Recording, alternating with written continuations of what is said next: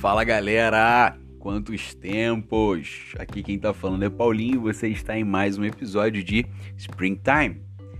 E cara, esses dias eu tava em casa e passou um carro com, com esse carro de anúncio, né? Passou com uma música e, cara, que música legal, né? Eu particularmente gosto dessa música. Era aquela música I've got the power! E, cara, é muito legal porque essa música me lembrou de um monte de coisa, né? Alguns filmes que eu vi quando era mais novo. Enfim, eu gosto dessa música. E isso começou a falar comigo, cara. I've got the power. Se você for traduzido em inglês, significa eu tenho o poder. E quantas vezes a gente já não quis ter poderes, sabe? Superpoderes que nos capacitassem de fazer coisas que hoje nós não conseguimos. Eu lembro, por exemplo, que na minha época de faculdade eu queria conseguir me multiplicar. No sentido de eu queria conseguir assistir a aula, mas eu queria também estar em casa dormindo, eu queria sair com a namorada, eu queria, sabe, fazer mil coisas ao mesmo tempo e eu não conseguia, então eu queria me multiplicar. Eu mesmo que eu estava estudando, eu também queria estar numa palestra, então, enfim, queria ter superpoderes. E quantas vezes a gente já não desejou voar de algum lugar porque, cara, a gente estava se sentindo mal e a gente só queria voar dali para bem longe, a gente já quis ler a mente das pessoas, a gente já quis ter milhões de superpoderes, sabe? Em situações diversas, em situações diferentes. E a gente esquece que todo poder já nos foi liberado. A gente tem acesso a esse poder, né? Como que a gente tem acesso a esse poder? Lá em Mateus 28, 18, está escrito assim: Jesus se aproximou deles e disse: Todo poder no céu e na terra me foi dado. E cara, se todo poder na terra e no céu já foi dado a Jesus, a gente está numa boa. Sabe por quê? Porque depois lá em João 14, 14 do 2 em diante está escrito: Eu lhes digo a verdade, quem crê em mim fará as mesmas obras que tenho realizado e até maiores.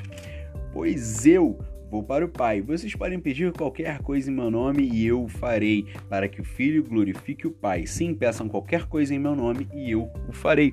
Então, se Jesus já tem esse poder, cara, tá tranquilo, porque ele disse: peçam qualquer coisa em meu nome e eu o farei. Qualquer coisa, irmão, qualquer coisa. Eu não sei o que, que você está passando, eu não sei o que está acontecendo na sua vida, mas eu sei que o Deus que eu sirvo disse: qualquer coisa em meu nome e eu o farei. É óbvio que a gente depende de outros fatores, como estar, estar debaixo da vontade do Pai, estar dentro do plano do Pai, debaixo das asas do Pai, sabe?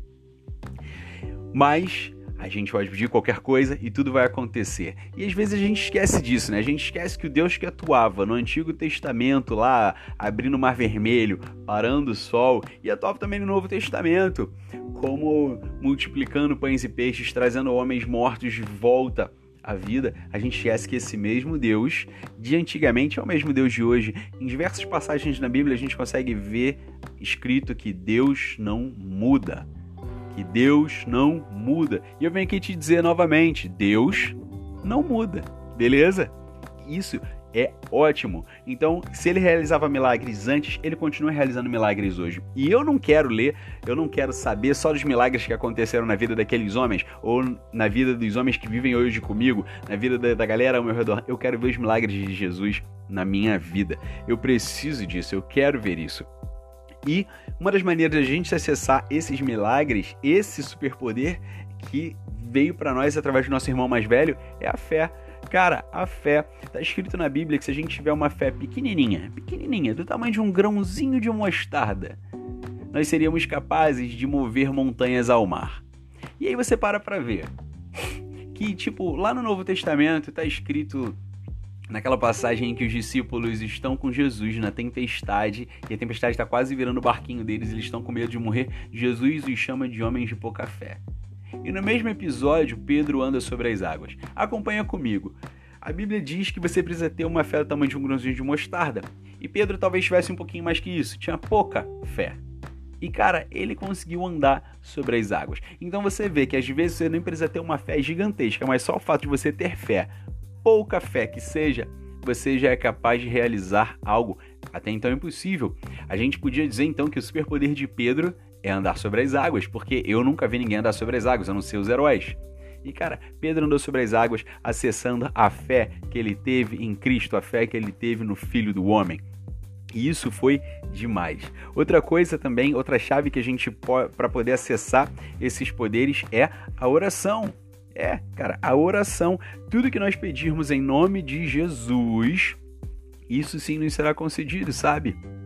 Se a gente orar e lembrar que o Deus que fazia naquela época, que multiplicou naquela época, pode multiplicar hoje, o Deus que fez reviver os mortos naquela época pode trazer de volta para sua vida coisas que você achava que estavam mortas ou coisas que morreram na sua vida.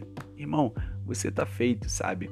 Você está feito. Então que a partir de hoje você comece a orar e que você tenha fé, que você ore com muita fé para que muitos milagres possam acontecer na sua vida e mais do que isso, para que através do seu testemunho mais pessoas sejam alcançadas, para que através do seu testemunho mais pessoas acessem esse superpoder e não apenas pelo superpoder, sabe? Eu acho que o principal aí é amar a Deus, é seguir a Deus e a sua vontade. O superpoder é um bônus, como diria meu sogro, meu sogro é um plus.